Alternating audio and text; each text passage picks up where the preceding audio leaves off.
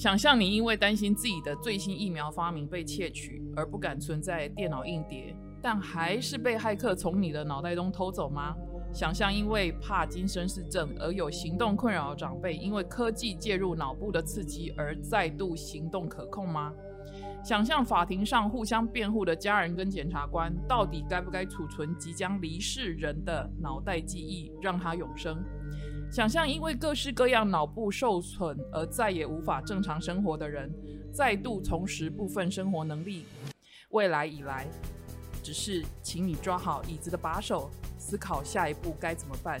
要用力的拥抱科技的进步，还是严守传统道德的底线，甚至推翻法律跟不上科技的潮旧，让一切大明大放呢？Present is future, and future is present. Are you ready? 欢迎来到两代画江湖，我是老江湖，我是小江湖。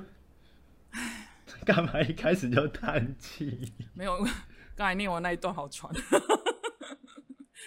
哎，我问你哦，你知道骇客分为黑帽骇客跟白帽骇客吗？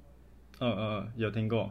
对，然后白帽骇客当然就比较正面一点的，他可能在帮一些公司抓漏洞，然后他会主动告诉这个公司说：“哎，你们公司有什么漏洞啊？哈，所以赶快去补好。”那可是黑帽骇客，当然就比较负面的哈。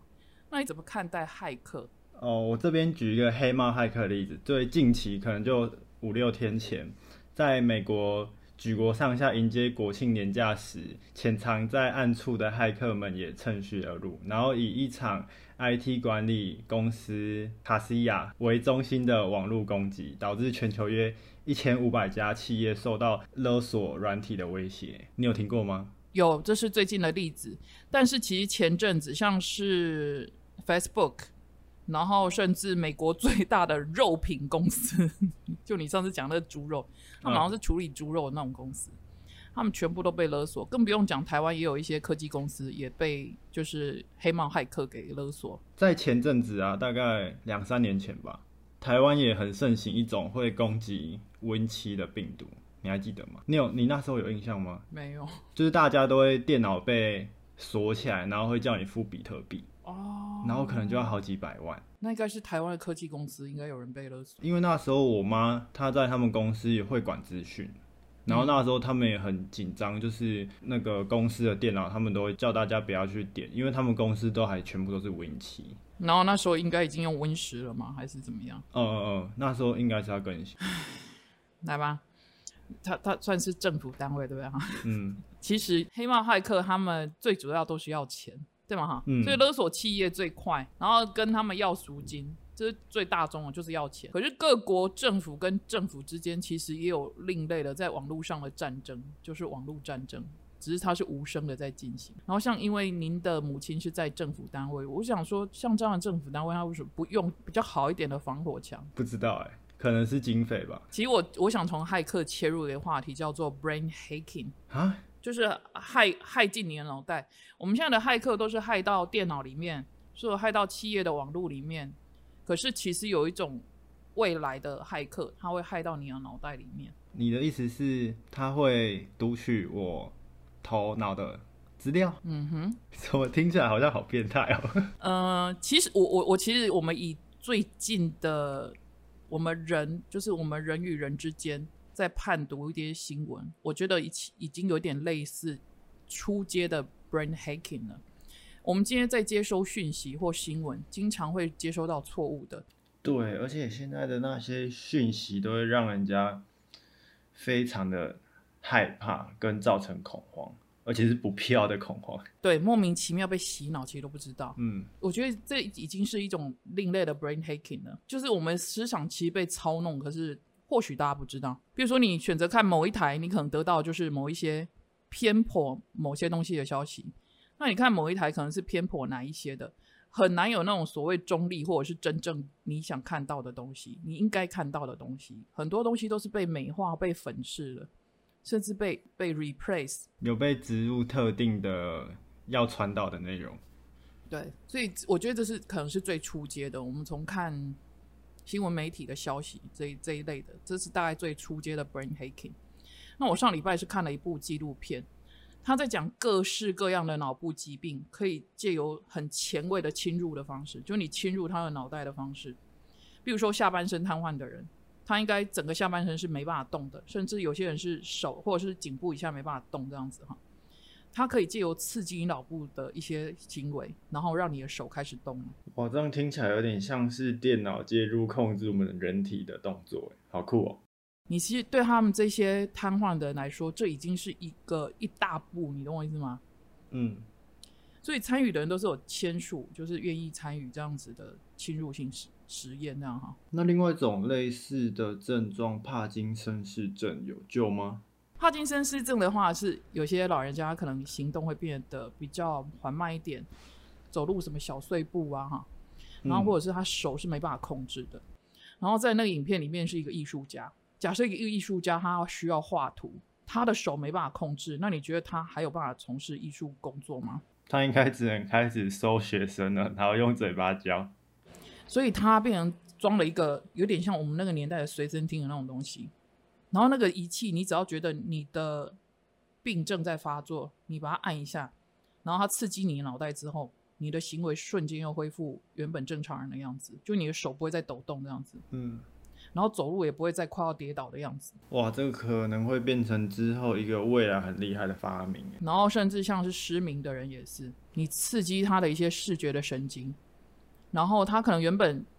眼前是黑暗一片的，但是他可以看到影子了。所以我看他那影看到那一段的时候，他跟他的家人相拥，我就觉得哇，像这一种，即便是一个 brain hacking 的行为，但是他对于生病的人来说是有很大的改善，症状都改善了嘛哈。即便是对我们正常来讲是一小，对他们来说是一大步的进步。你说这个让我突然想到，很像《阿凡达》，就是里面的那个男主角，他坐轮椅，但是他。进到那个装置里面之后，它可以变成阿凡达，然后就可以行动自如啊，然后也可以有另外一个新的人生，是是不是这个也可以算是另外一种形式的机器人？就这些人算机器人？其实我们人类最近已经有一些这种半机器的人出现，比如说装人工心脏的人就算了，呃，对吗？哈，是，其实是啊。然后，但是影片的最终也讨论了一些问题。比如说杜克大学的一些教授，他们就好像是脑跟哲学系的教授，嗯，他们就讨论到这一些或许会有法律上的问题，所以他们问说：你，他就问课堂上的学生，你愿意让人家害进你的大脑吗？你愿意让人家害进你的大脑吗？小江湖，比如说你妈可以随时害进你的大脑，知道你现在想什么？我认为先不要，因为 感觉起来真的很恐怖哎，就是我妈知道我在想什么，而且。我认为人有趣的点是，你有一个想法，但是你不一定要完整的把那件想法解释出来。就是人他是充满着感性，然后也有自己的表达方式。就是你可能一边想着说，哦，阿布很烦，他为什么一直碎碎念？但是你可以用另外一种角度，可以赞美他，说您口才很好，可以不用再讲了，没关系。哦。口是心非，对对。可是他已经直指你的目标了，你的标的物，你的脑袋了。他可以知道你那个你原本不想讲的啦。哇，这议题越来越有趣了。对啊，但是这样就没有生活的乐趣啊。你像他在碎碎念，那你就觉得很烦。但是基于你是他儿子，你还是要表示出没关系，我们需要更多的包容。但是假如说他直接他直接害进来之后。然后他知道我在不爽，那你觉得他会怎么想？他或许就会 stop，他就不讲了。我觉得不会，我觉得他会直接把我吊起来打。我我我是认为或许他就会停止了，或许。我我觉得他或许会停止，然后会非常的伤心。我唯一的儿子竟然也这样对我，然后故事就结束了。哎，你知道有一个人叫做 Elon Musk，就是特斯拉的老板。有有有，知道。对，马斯克，他拥有一家公司叫做 Neuralink，可能比较冷门，没有人知道，因为大家都知道他有 Tesla，对不对？嗯。然后有一家在做那个呃太阳能板的，还有一间做外太空的，对，还有间 SpaceX 这样子哈。然后还有一间在做废物的公司，就之之前他有卖一个东西喷枪啊，那一家叫什么？突然忘了。Anyway，他有一家公司叫做 Neuralink，那这一家他打算在这几年内完成一个类似人机一体概念的的发明。所谓人机一体，就是说，假设我们脑袋里面的东西，你把它当做我们电脑的 C 槽来看好了，它要把你脑袋里面的东西储存到 C 槽，你怎么看这家公司？他的公司一直以来都会让我有很创新跟未来感，所以其实没有很意外。但是这项新科技或许真的是可以改变未来一个很大的转捩点。回到刚才来讲，其实有医学的价值，然后也有接下来的人可以继续研究的价值，甚至那个人的脑袋既然可以储存在机器里面，请问他是不是可以形成一个半人半机器人？就是说，那个人成为一个超级 robot，他的意识或者他的思想全部都还存在吗？只是它的形体变成机器人啊。所以，假设这样的技术一旦成立了，我们离人机一体就再也不远了，对吗？哈。对。所以正面来来看，脑部缺陷还是有疾病的人，他人生可以有不同的结局。他可能不用一直躺在床上，只是缺点是法律跟得上吗？我觉得跟不上。然后假设真的做到了所谓的人机一体了，再加上 AI 的运算速度跟人的能力的话，这样子的人可以成为超级 robot。虽然他已经不再是人，但是他却又是那个人，对吗？哈，那老老家伙，是，我想我想问你，是，假如说你的爸爸变成一个超级 robot，你能接受吗？嗯。我可以接受，但是我会问他：你想不想成为那样子的人？其实最终决定要不要成为那样子的人是自己。嗯，那那假如说他他愿意他愿意变成那个样子，但是搞不好他就可以活很久了。是，其实这样另类的永生这个问题，我问过我们家族里面那两位医生，嗯，他们两个都不愿意，他们两个都不愿意成为那样子的人，嗯。有一个就是像哥哥的话，他是说他觉得人该活到何时就应该到何时结束，然后嫂嫂是说他觉得有修行的问题，以宗教来说，他觉得有修行的问题那样子。那个我们待会再说。我蛮赞成阿北的想法，哎，就是人活到什么时候就什么时候。OK。而且我在想一个点哦，我们会有这种发明，或许是因为。或许啦，我是猜测，嗯，因为他们我们理解到生命有限，所以我们想要创造永生。但假设我们真的创造出这种类似具备永生的东西，也许我们就开始怠惰了，我们发展就停滞了，因为我们不需要想办法去。哎，我不是这么认为，我不认为，我我是认为，像我们到这样的境界的话，思想是会更跳跃的。然后发明会是更跳跃的，但是你原本该做的所有事情，机器人做就好了。变我们人类就是处于只需要做享乐的状态。嗯，好，强乐也是可以。就我的意思是说，那个时候可能机器人做所有的事情。所以我常常开个玩笑跟我们班小孩说，以后推我的会是机器人，然后我可以选择我要孔刘的脸，还是我要李钟硕的脸这样子。然后每天早上叫你起床。对，哎，丽兹起床喽，喂你吃早餐哦。哇，好棒哦！我们今天要去哪里散步呢？唉，公园门口的公园。回到刚才的议题，可是我我我认为有一件事情跟不上，法律永远跟不上。法律现在其实就跟不上的，很多东西都跟不上。然后到到那个时候应该更跟不上。我在猜那时候的法律搞不好是 AI 来制定，你怎么看？非常的有可能。因为非常有可能，AI 判断比较快速、直接、理性。没错，尤其人类都充满了情绪性。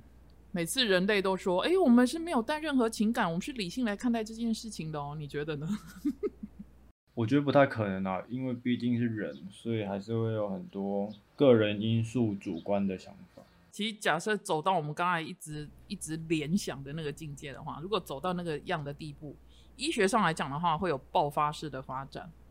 干嘛哈？很多疾病其实有可能会被克服了。可是真的在道德跟法律上的话，以人类现在的眼光来看，那样子的人机一体，或者是有人叫做生化人，以现在的法律角度来看，可能那会是一场灾难。嗯，对吗？以法律跟道德的观念，很难去解释那样子的发展。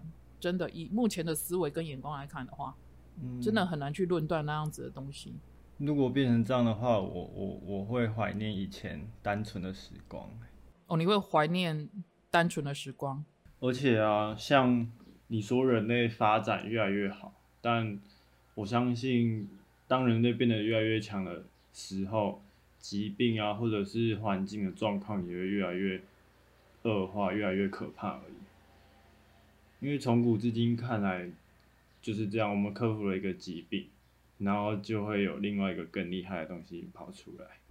你还记不记得有一次我在你家看一部纪录片，叫做《Ear Minion》？嗯，有，然后你爸当场就在我旁边打打起呼来，直接睡着。我是要叫他跟我一起看的，结果他睡着了。这一部纪录片在台湾的，应该是在国家地理频道播的。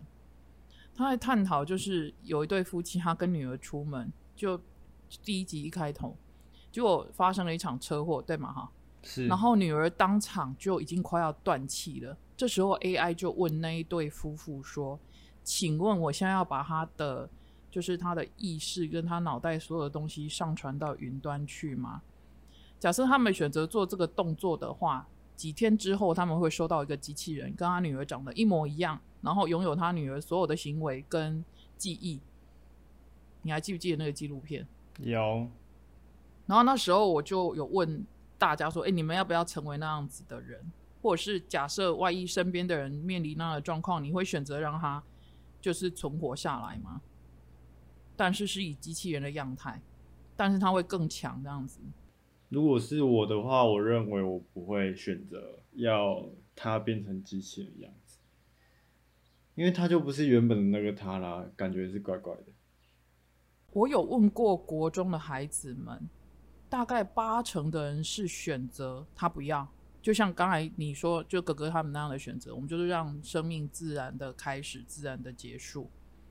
然后可是有一些，就八成的人是决定不要，可是有几个他会决定说他不知道，他现在不知道到底如何决定。可是有一两个是会决定说。我愿意用那样子的方式存活下来的。今天的议题，我相信有些人会觉得老江湖你是神经病吗？怎么感觉又很沉重了？也没有，我觉得不会很沉重。我觉得是让我们去思考，首先目前很多人的思想被操弄的问题，嗯，还有未来可能会有 brain hacking 的问题。当然，它有正面的，但是也会有负面的。然后呢，也会有非常跳跃的面的，只是。我必须说，大家目前必须去思考：假设自己面临那样的状况的话，你到底要怎么抉择？不要认为那个东西还久，no，我认为它已经怎么样？Future is present，它已经在现在开始在发生了。嗯，只是大家抓好椅子，你到底准备好了吗？欢迎大家给我们意见，不要吝啬你的意见。然后感谢大家今天的收听。小江湖说今天又沉重了，会不会又跑掉一大堆人？还有大家期待下礼拜的主持人换成是小江湖哦，哈，不是让我这老的一直在那边啰里吧嗦的讲哈。所以大家可以有所期待，下礼拜主持人是小江湖啊哈，然后来宾是老江湖。OK OK OK，谢谢大家今天收听，我们下礼拜见，拜拜，拜拜。